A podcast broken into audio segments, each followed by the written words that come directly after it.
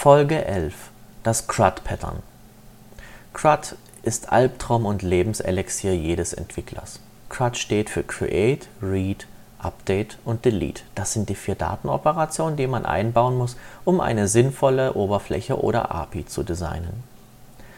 Create. Irgendwie muss man den Datensatz erstellen können.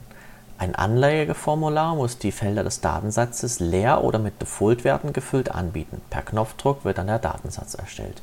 Read. Bei den Leseoperationen gibt es zwei Arten. Die Liste bzw. Tabelle, in der man alle Datensätze sieht, tabellarisch, durchsuchbar, filterbar, und dann noch den Detail View, also die Detailansicht, während man in der Tabelle Spalten weglässt, die nicht unbedingt für eine Suche oder das Wiederfinden von Datensätzen notwendig sind, sind im Detail View dann alle Daten eingeblendet. Handelt es sich um relativ einfache Datensätze, wie zum Beispiel eine Relation mit zwei Spalten, dann kann man den Detail View auch weglassen.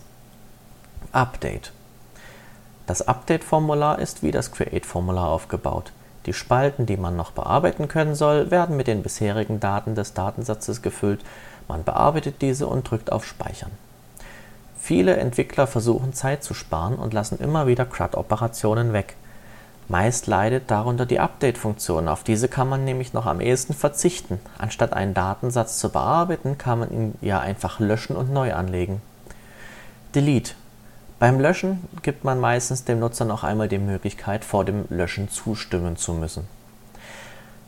All diese vier CRUD-Operationen für jeden Datensatz umzusetzen, ist eine Wahnsinnsarbeit. Doch Entwickler, die nur eine einzige davon weglassen, zum Beispiel die Update-Funktion, produzieren damit schlechte Software. Als Entwickler solltest du lieber schauen, dass du dir ein einheitliches System überlegst, mit dem du für jeden beliebigen Datensatz deine CRUD-Operationen automatisch bekommst. Ein solches System ist die FOB-Programmiersprache.